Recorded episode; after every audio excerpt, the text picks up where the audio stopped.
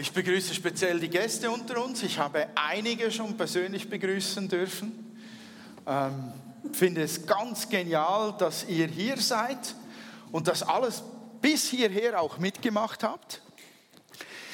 Äh, ist nicht selbstverständlich, wenn man in eine Kirche kommt, die man nicht kennt, als Gast hier zu sein. Das braucht Überwindung. Und dann das alles mitzuerleben, ähm, schon genial, dass ihr da seid. Wenn ihr jetzt irgendwelche Fragen habt, zu diesem äh, Gottesdienst oder zu unserer Gemeinde. Ihr dürft sehr, sehr gerne nach dem Gottesdienst mich ansprechen. Ähm, ich versuche alles zu beantworten, was ihr an Fragen habt. Und sonst weiß ich dann auch nicht mehr weiter. Das überlasse ich dann jemand anderem, den Rest zu beantworten. Ähm, um mich herum ist so ziemlich alles krank. Bei mir zu Hause wütet es so richtig heftig in allen Farben und Variationen. Ähm, das Skilager steht an der Jugend. Ähm, ich nehme an, einige von euch haben auch angeschlagene ähm, Freunde, Kinder, Verwandte und sind vielleicht sogar angeschlagen hier. Deshalb lasst uns doch einen Moment beten. Gebet hilft. Gebet ist das Thema auch der Predigt ähm, lasst uns gemeinsam einen Moment mit mir zusammen beten. Ich bin da der Vorbeter und ihr könnt euer innerstes, leidenschaftlichstes Amen dahinter stellen. Vater, wir danken dir von Herzen, dass wir mit jedem Boboli, mit allem, was uns plagt und auch mit den großen Geschichten zu dir kommen dürfen und wissen können, du hörst uns, du fühlst mit Herr, du weißt, wie es ist zu leiden. Du hast gelitten am Kreuz, einem unfassbaren Maß. Von ganzem Herzen danken wir dir, dass wir all unsere körperlichen und seelischen Leiden gerade jetzt zu Füßen legen dürfen und dich bitten dürfen, Herr, heile uns und heile unsere Freunde, unsere Verwandten, unsere Kinder und unsere Bekannten. Berühre uns, baue uns körperlich wieder auf, Herr besonders an die Älteren, die wirklich schwach werden in diesen Grippezeiten. Und die bitten wir, Herr, dass du sie stärkst. Und wir beten auch gemeinsam für das Jugendskilager. Das beginnt, Herr, halte deine schützende und deine bewahrende Hand über allen Teilnehmern auf den Pisten, in der Küche, wo auch immer Unfälle geschehen können. Herr, bewahre sie und lass sie in dieser Natur deine Herrlichkeit genießen, Herr. Lasse dich erleben, lasse in der Gemeinschaft dich erleben, Herr. Wir danken dir von Herzen dafür, dass wir dafür beten können. Wir wissen, du hörst uns, Herr. In Jesu Namen. Amen. Wenn ich jetzt predige zu dem Thema, dann ähm, bitte ich euch, ähm, einfach euch bewusst zu machen, es ist eine weitere Predigt in einer Reihe in der ich drin ähm, stehe mit euch.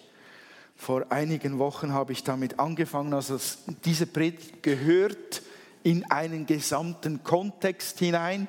Wer den jetzt nicht hat, ist nicht so schlimm, aber vielleicht ist es gut daran zu erinnern, ähm, dass da etliche Predigten vorher stattfanden und, und die Sinn machen, sich anzuhören für den Fall der Fälle.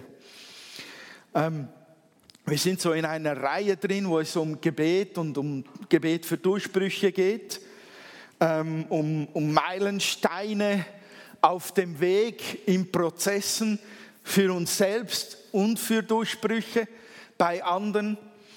Und ähm, ich habe da einiges darüber erzählt, wie man Durchbrüche forcieren könnte, provozieren könnte. Ähm, und ich komme heute an den Punkt, wo ich einfach sagen muss, in der ganzen Reihe der Predigten muss jetzt das Thema doch auch noch folgen. Was, wenn Gebet nicht funktioniert? Gibt da dieses Bibelwort, das mich äh, berührt. Überhaupt die Psalmen berühren mich regelmäßig sehr, äh, weil ich, wenn ich selber am, am Leiden oder Ringen bin, weil Gebet nicht zu funktionieren scheint berührt mich ein Wort, zum Beispiel wie Psalm 6.1, mein Herz ist krank, wie lange noch, Herr? mich berührt die Ehrlichkeit solcher Worte in der Bibel. Und ähm, wenn ich so am anstehe, wenn ich so äh, das Gefühl habe, ich breche nicht durch oder ähm, viele meiner Gebete warten auf Antwort oder warten auf Erhörung, ähm, dann, dann, geht mir sehr viel durch den Kopf. Meine Frau hat ähm, so Phasen gehabt, wo sie mich immer mal, wo sie sich immer mal gefragt hat, was geht eigentlich im Kopf meines Mannes vor? Passiert da überhaupt irgendwas? ähm, ich weiß nicht, ob es an den Männern grundsätzlich liegt, aber äh, wir sind nicht enorm redefreudig in vielen Dingen, vor allem wenn es ganz tiefe Gedanken berührt. Und dann sind wir sehr zurückhaltend und wir versuchen das zu managen. Wir versuchen die Lösungen zu finden, bevor wir mit dem Problem emotional herausbrechen. Ähm, und dann hat man von außen das Gefühl, da ist irgendwie wie tote Hose, oder? Die, da, da geht gar nichts vor. Und es wäre so wichtig für den Partner oder für die Frauen um einem herum oder die Freundin, dass man doch endlich mal sagt, was fühlst du eigentlich, was geschieht in dir. Weil man da wirklich ins Zweifeln kommt, ähm, was da in den Kopf und Herzen vorgeht. Und dann hatte ich einmal, das war so der Beginn einer langen Plauderphase, da habe ich einmal in mich hineinschauen lassen und habe darüber gesprochen, was in einer Zehntelsekunde alles in meinem Kopf und Herzen vorgeht. Danach war meine Frau für die nächsten Tage erschlagen. Die hat gesagt, was? Das geht alles gleichzeitig in dir vor? Und ich habe gesagt, jetzt weißt du, warum ich manchmal so müde bin.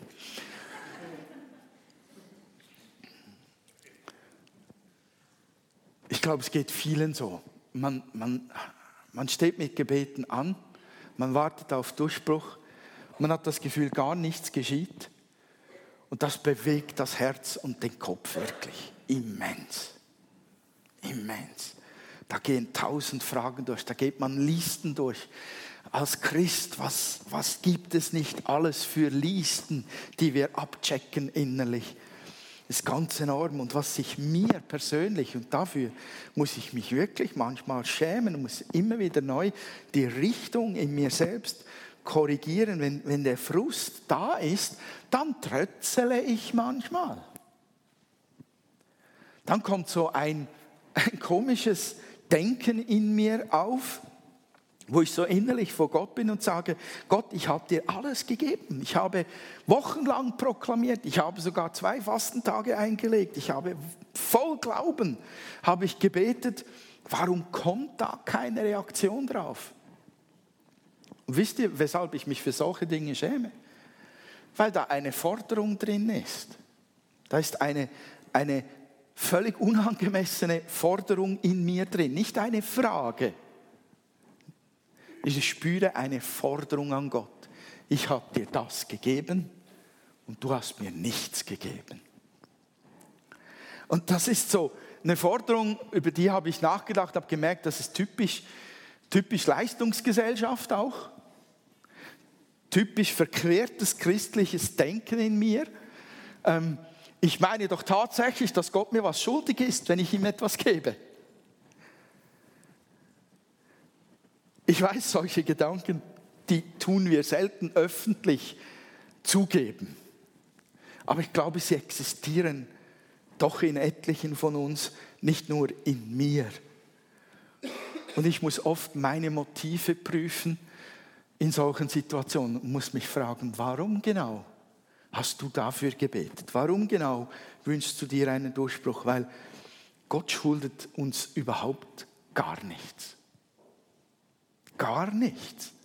Wir müssen uns distanzieren, wenn wir ins Gebet gehen, um Durchbrüche und hoffen und warten. Wir müssen uns davon distanzieren, von dem Gedanken, dass Gott uns irgendetwas schuldet, auch wenn wir noch so beten. Gott schuldet uns gar nichts. Gott muss gar nichts.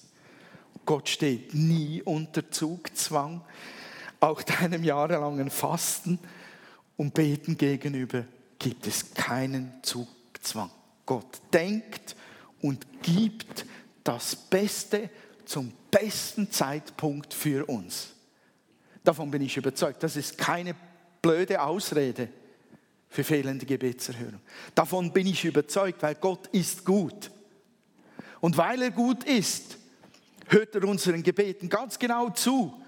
Und er sieht uns nicht nur für das eine Ding beten, sondern er sieht uns in unserer ganzen Größe, in unserer ganzen Persönlichkeit, in unserem ganzen Zusammenhang sieht er uns in dem Moment. Und er gibt uns das Beste zum besten Moment. Was mich auch oft bewegt, wenn mein Gebet scheinbar nicht erhört wird, ist, ist eine Liste, ein Listenteil, ähm, wo ich mich frage, gibt es echte Gebetshindernisse in meinem Leben oder Gebetserhörungshindernisse? Gibt es die? Weil ich kenne den Bibelvers, wahrscheinlich habt ihr ihn auch schon gelesen, wo in Matthäus 5, 23 und 24 steht, wenn du vor dem Altar im Tempel stehst, um zu opfern, und es fällt dir mit einem Mal ein, dass jemand etwas gegen dich hat, dann lass dein Opfer vor dem Altar liegen, geh zu dem Betreffenden und versöhne dich mit ihm, erst dann komm zurück und bring Gott dein Opfer. Was wir verstehen müssen ist, dass Opfern und Beten zusammengehört hat in dieser Kultur, in dieser Situation. Der Vers spricht nicht nur einfach von einem Opfertier hinschmeißen und wieder gehen, sondern da geht es um einen zutiefst geistlichen Vorgang, der auch mit Gebet verknüpft ist, der mit Bitten und mit Anliegen verknüpft ist. Und wer die Opfervorschriften der Juden kennt, ich mache hier keinen Exkurs darüber, ich mache es kurz, der weiß, dass das, was hier eigentlich von Jesus beschrieben wird, verboten ist. Es war eigentlich verboten, das vorbereitete Opfer und sich selbst, jeder bereitete sich damals vor, wenn er opfern ging und reinigte sich.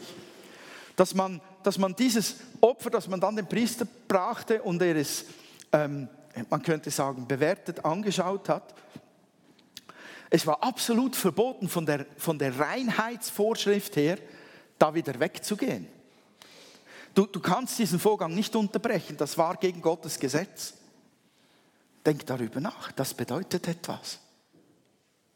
Wenn Jesus sagt, lieber das Reinheitsgebot brechen, als ins Gebet kommen, ohne mit meinem Nächsten versöhnt zu sein, das hat eine Bedeutung.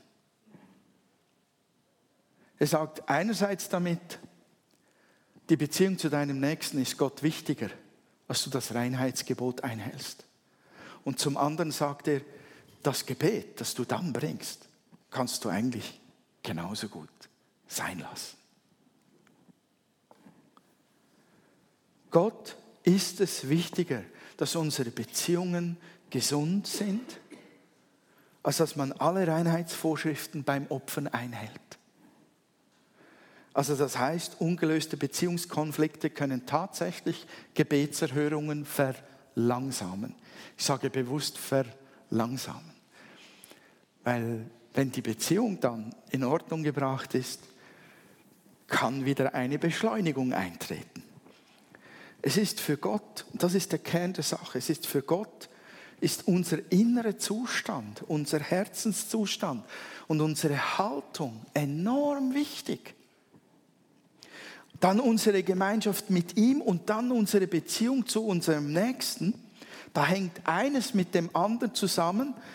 Und wenn wir dann beten wie die Wilden und dies und das und Gott da steht und sagt, ja, ich habe dich gehört, aber ich möchte mich, ich möchte mich, bevor ich mich um dies und jenes und das kümmere, worum du betest, möchte ich mich um dein Herz kümmern, weil da, da liegt etwas was mir wichtiger ist, was vor diesen Durchbrüchen kommt, nämlich deine Beziehung zu deinem Nächsten. Und das ist so wichtig, weil meine Beziehung zu meinem Nächsten meine Beziehung zu Gott auch beeinflusst. Es hängt alles miteinander zusammen. Das nächste, was mich beschäftigt hat, beschäftigt hat ähm, ist Egoismus und Selbstsucht. Es gibt diesen so schmerzhaften Vers In Jakobus 4, 2 bis 3 sagt doch der gute Mann, doch euch fehlt das, was ihr so gerne wollt, weil ihr Gott nicht darum bittet. Und selbst wenn ihr darum bittet, bekommt ihr es nicht, weil ihr aus falschen Gründen bittet und nur euer Vergnügen sucht. Autsch. Das Prüfen der Gründe, warum wir um jenen oder diesen Durchbruch beten, das Prüfen unserer Motive sollte zu unserem Grundrepertoire gehören. Ich muss auch da sagen, ich habe so viel um Durchbrüche gebetet. Ich habe sogar Dinge geschenkt bekommen aus Gnade, aber ich musste feststellen, ich habe darum gebetet, nur um gut dazustehen.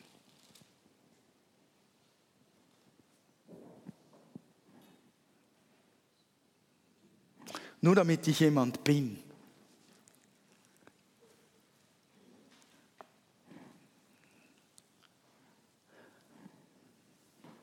Ich glaube, es ist eine Tatsache, dass wir Fehler machen können in diesem Bereich, dass wir uns Dinge wünschen, die Gott tut, nicht weil wir Gott so sehr dienen wollen oder weil wir dem Nächsten dienen wollen, sondern weil wir mega gut dastehen wollen.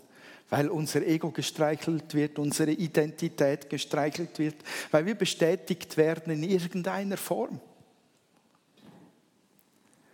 Auf dem Weg dahin ist es wirklich eine Option zu prüfen, ob dieser Durchbruch nur meinem Ego dienen soll oder ob er wirklich Gott verherrlicht und wirklich dem Nächsten dient. Merkt ihr es? Ist keine Ferienpredigt, wo man einfach so vor sich hin säuseln kann. Mich bewegt das, solche Dinge auszusprechen. Ich finde das eine echte Herausforderung. Und dann gibt es noch diese faszinierende Geschichte ähm, für Gebetserhörungshindernisse, die absolut faszinierende Geschichte, die man nur einmal so findet in der ganzen Bibel, aber sie beschreibt eine Realität, die auch da ist, nämlich die Geschichte von diesem Mann, der da diese Vision hatte im Alten Testament von dieser Figur, die aus verschiedenen Teilen und, und Metallen, Elementen bestand und er kapierte nicht, was Gott ihm sagen wollte. Und er betete 21 Tage lang, dass ihm Gott doch erklärt, was das für eine Vision ist und sie ihm auslegt oder verständlich macht. Wisst ihr, von wem ich rede? Daniel. Und ihr wisst auch, was geschehen ist. Nach 21 Tagen kam dann dieser Engel Gabriel und sagte, ja, vom ersten Tag an hatte ich Gott gehört. Ich war schon vom ersten Tag an zu dir gesandt, um es dir zu erklären, aber da gab es einen kleinen Krieg im Himmel oder in der geistlichen Welt. Und der hat mich aufgehalten und da musste noch Michael kommen, um in diesen Kampf dann tatsächlich zu gewinnen und endlich zu dir zu kommen. Es ist eine Realität, dass Gebetserhörungshindernisse es tatsächlich auch diesen geistlichen Kampf in der unsichtbaren Welt gibt, der verhindern kann, dass eine Erhörung sofort eintritt, dass sie zeitverzögert erst kommt. Es gibt das tatsächlich. Darauf haben wir eigentlich wenig Zugriff, wir haben wenig Verständnis dafür. Aber mir hilft es manchmal zu sagen, ja, Herr, stärke deine Krieger. Vielleicht brauche ich einfach noch etwas Geduld und noch etwas mehr Geduld, weil da ein Kampf stattfindet zwischen Engeln die die Erhörung aufhalten. Keine Ahnung. Es ist, es ist einfach etwas, das offenbar im Hintergrund abgeht, wenn wir am Beten um Durchbruch sind. Und da gibt es Dinge, die noch erledigt werden müssen, bevor uns die Erhörung erreicht. So, und nun ans total Eingemachte. Was, wenn wir kein Hindernis kennen? Was, wenn wir unsere Motive geprüft haben und da ist nichts mehr, das irgendwo zweifelhaft ist? Was, wenn uns Gott scheinbar wirklich im Stich lässt und wir wissen, in mir ist alles okay? Die großen Gefahren da in diesem Prozess bei mir ist es, dass ich mich verrenne. Ich, ich erkläre gerne alles. wenn wir montags oder so beisammensitzen, meine Frau und ich, dann wir, nehmen wir uns bewusst Zeit, ähm, frei zu haben. Und bei mir kommt dann montags alles der vergangenen Woche, spätestens, also wir reden auch dazwischen, aber spätestens montags kommt alles auf einmal raus. Und nicht nur Gemeinde, sondern die böse Weltwirtschaft und das Postdilemma mit den 70 Millionen, die da geklaut wurden. Und, und bei mir ist es nicht nur stichwortartig, sondern bei mir hat es alle Farben, alle Tiefen, alle Töne. Und bei mir geht dann der Blutdruck hoch und der Puls geht hoch und runter. Und ich sehe dann meine Frau jeweils an, dass sie so denkt, okay, beruhig dich wieder. Und wenn es dann ganz schlimm wird und ich beginne, die ganze Welt zu erklären, dann sagt sie, möchtest du ein Äpfeli? Nicht zum mich beruhigen und zum Essen, sondern ich erkläre gerne an einem Apfel, wie die Welt funktioniert. Und da geht es vom Stiel zur Schale, durchs Fleisch in den Kern und so weiter. Also das ist ein, ein Jux dafür, dass ich übermäßig viel erkläre und ins Detail gehe. Und ich erkläre wirklich gerne, weil ich es mir auch selbst gerne erkläre. Auch was ich nicht erklären kann, erkläre ich mir gerne irgendwie. Wem geht es noch so? Definitiv ist das einfach ein Hobby von uns. Und wenn du dann, wenn ich im Erklären in Stocken gerate oder in Rage gerate oder in Verzweiflung komme, dann verrenne ich mich total. Weil ich, weil ich merke, ich verrenne mich, weil ich merke, ich kann, ich kann, ich komme damit nicht klar. Ich kann mich nicht in Gottes Hände fallen lassen und sagen, es ist okay. Mit der Ungerechtigkeit der Welt ist es dasselbe. Es macht mich wahnsinnig, wie ungerecht diese Welt ist. Ich kann das nicht loslassen, beschäftigt mich Tag und Nacht, dann verrenne ich mich. Und dann bin ich blockiert. Wenn ich verrannt bin, dann bin ich wie vernagelt. Da ist keine Offenheit mehr, keine Gelassenheit mehr, keine Freiheit mehr. Und dieses Verrennen, wenn wir keine Gebetserhörungen haben, das müssen wir unbedingt verhindern.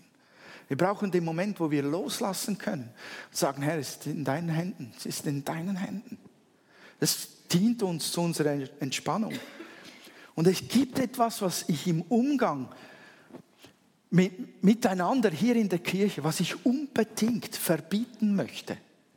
So, wenn ich ein Gesetz erlassen könnte heute Morgen, würde es folgendermaßen klingen. Wenn jemand zu dir kommt und sagt, ich habe keinen Gebetsdurchbruch, ich habe keine Gebetserhörung seit Jahren, Jahrzehnten darin, dann ist es von heute an verboten, folgende Satzart zu verwenden. Ja, du musst einfach. Ja, du musst einfach. So fangen dann die ganz guten Ratschläge an. Ja, du musst einfach. Leute, das ist ein No-Go. Erstens muss gar niemand und zweitens schon gar nicht einfach. Denn keiner dieser Ratschläge ist einfach. Es ist nicht einfach, wenn man keine Gebetserhörung hat. Das ist Nonsens. Du musst einfach, ist ein No-Go, verwenden wir nicht mehr füreinander, wenn wir einander beraten, oder? Okay, danke, Amen. Gesetz ist erlassen, durch, vor der MV schon verabschiedet.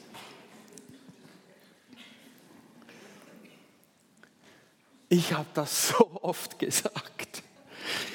Ich habe das so oft gesagt, auch zu meiner Frau. Ja, du musst einfach weiter beten. Ja, du musst einfach weiter glauben. Meine Frau ist so gut, die sagt dann, nicht mehr viel. Okay.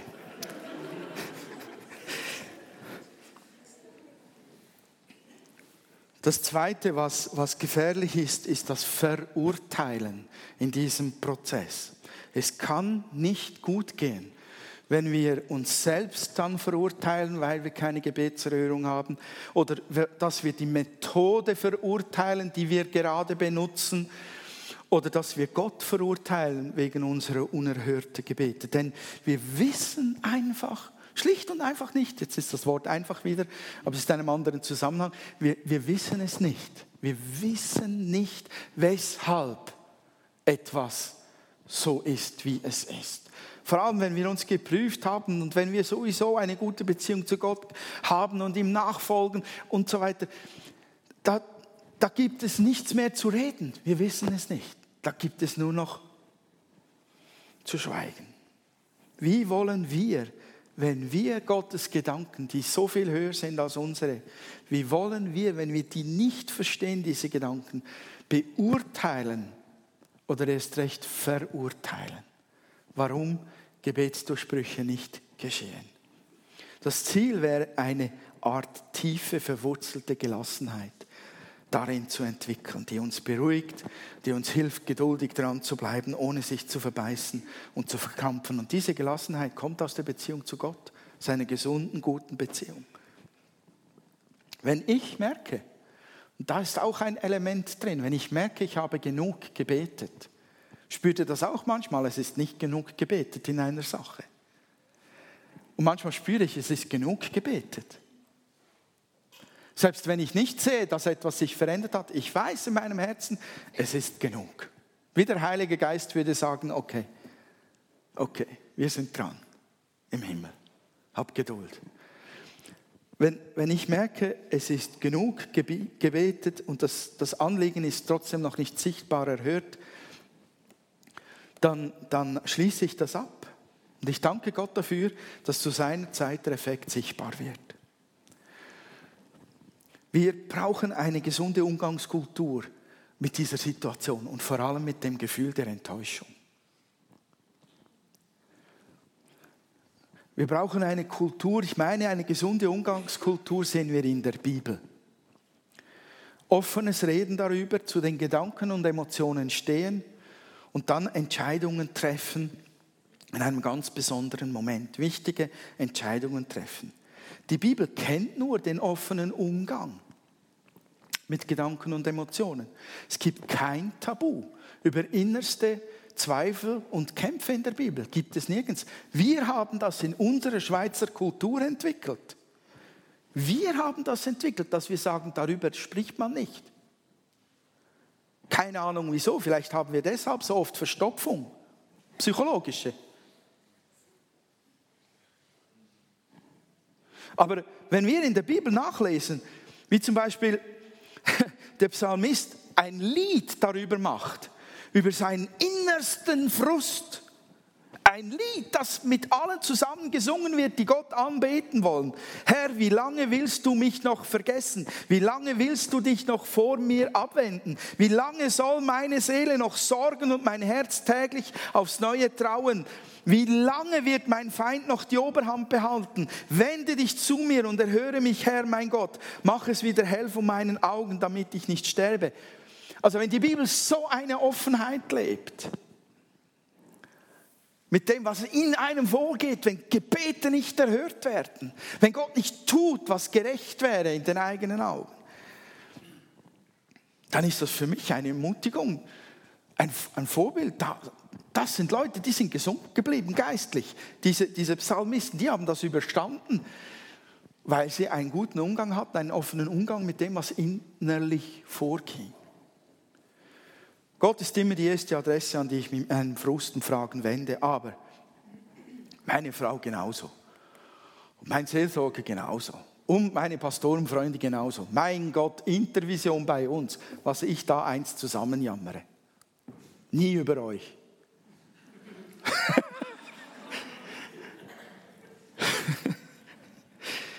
ja, doch manchmal schon. Gemeindeentwicklung.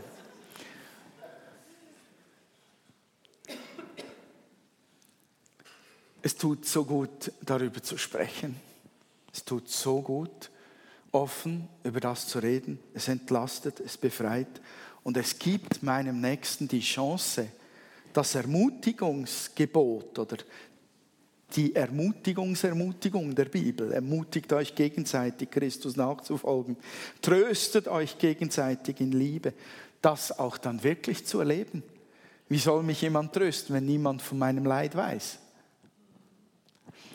Und Freunde, wir haben eine Kultur entwickelt, also wenn wir auch einzelne Menschen um uns herum haben, die Tag und Nacht herumjammern, soll uns das nicht davon abhalten, uns selbst allem zu verschließen. Überhaupt nicht.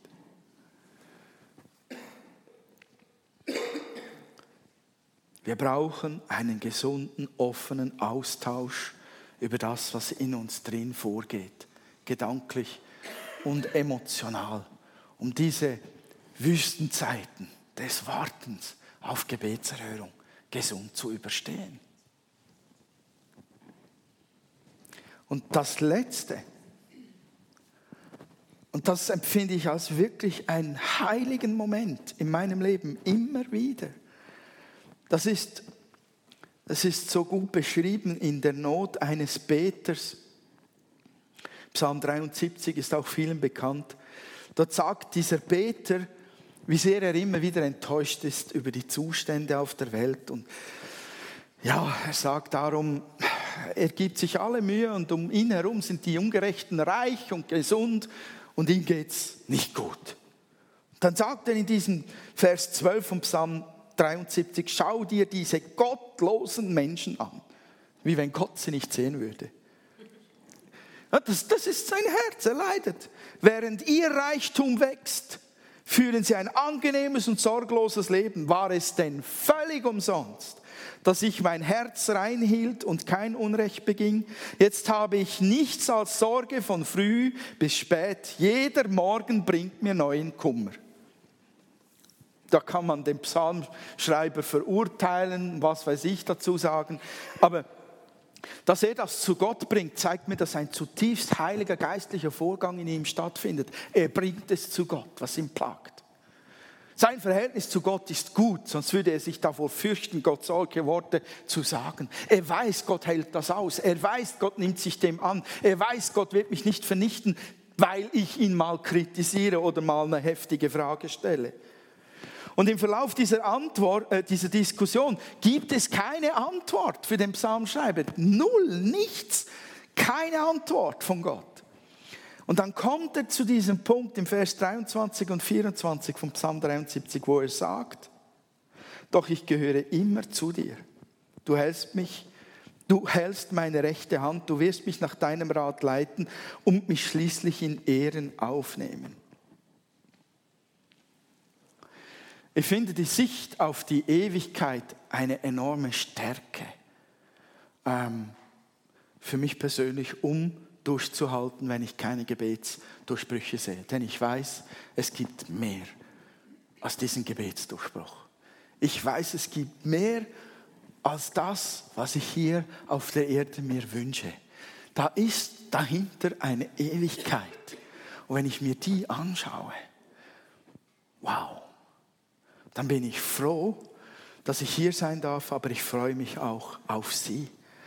Und wegen dieser Ewigkeit und wegen diesem Wissen, dass Gott mit mir ist und mich nicht loslässt, auch wenn Gebetserhörungen fehlen, komme ich an diesen heiligen Punkt, wo ich wie der Psalmschreiber immer wieder ganz bewusst entscheide. Ich habe keine Gebetserhörung, ich verstehe dich nicht, Herr. Ich habe mich verrannt. Ähm, ich bin müde geworden, ich leide darunter. Und da gibt es diesen Moment, wo ich in der Stille mit Gott bin und ich dann diese Entscheidung treffe, dennoch bleibe ich stets an dir. Das ist ein dermaßen heiliger und innerlich stärkender Moment. Da ist etwas, was geschieht, wenn ich dieses dennoch sage. Von ganzem Herzen, ich sage trotzdem. Du bist und bleibst mein König. Ich vertraue dir. Ich halte an dir fest. Hilf mir, dran zu bleiben. Das ist so etwas Starkes, diese Entscheidung zu fällen. Die ist elementar wichtig. Und wenn wir sie ein Dutzend Mal und mehr fällen müssen in unserem Leben, gebt diesem Moment den Raum in euch. Versucht den nicht zu vermeiden. Mit Erklärungen, mit Urteilen, mit Verurteilen, mit Schweigen. Versucht den Moment zu erreichen und zuzulassen. Das ist eine Entscheidung, die wir treffen, die uns außerordentlich an Geist, Seele und Leib stärkt fürs weitere Beten um Durchbruch und dranbleiben.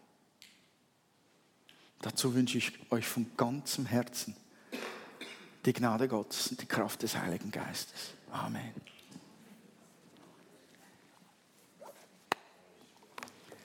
Ich möchte kurz für euch beten, dann übernimmt Matthias. Himmlischer Vater, ich danke dir für all die erhörten Gebete und für die Erhörungen, die nicht mal gebetet wurden. Ich danke dir für ja, dein Eingreifen, wo wir es nicht mal gesehen oder gemerkt hätten. Ich glaube von Herzen, du bist da uns immer einen Schritt voraus. Du hast es selbst versprochen, bevor wir beten, weißt du schon, was wir benötigen. Ich danke dir von Herzen für alles, was du getan hast durch unsere Gebete. An uns, an anderen. Danke, Herr. Und ich danke dir dafür, dass du uns hilfst, Vater. Und ich bitte so für euch in Jesu Namen, auch, dass er euch durchträgt durch die Zeiten des Nichterhörtwerdens, des, der Wüste, des Wartens, des Ausharrens. Ich segne euch für die Phasen des äh, Nichtverstehens, ich segne euch für die Phasen des Nichtspürens, Nichtwissen, warum und wieso. Der Herr möge euch bewahren vor Selbstverurteilung oder Verurteilung von anderen oder von Gott. Der Herr möge euch Gnade geben, diese heilige Entscheidung wieder und wieder und wieder von ganzem Herzen zu fällen. Dennoch bleibe ich stets an dir. Ich segne euch für diesen Prozess, für euer ganzes weiteres Leben lang. In Jesu Namen. Amen.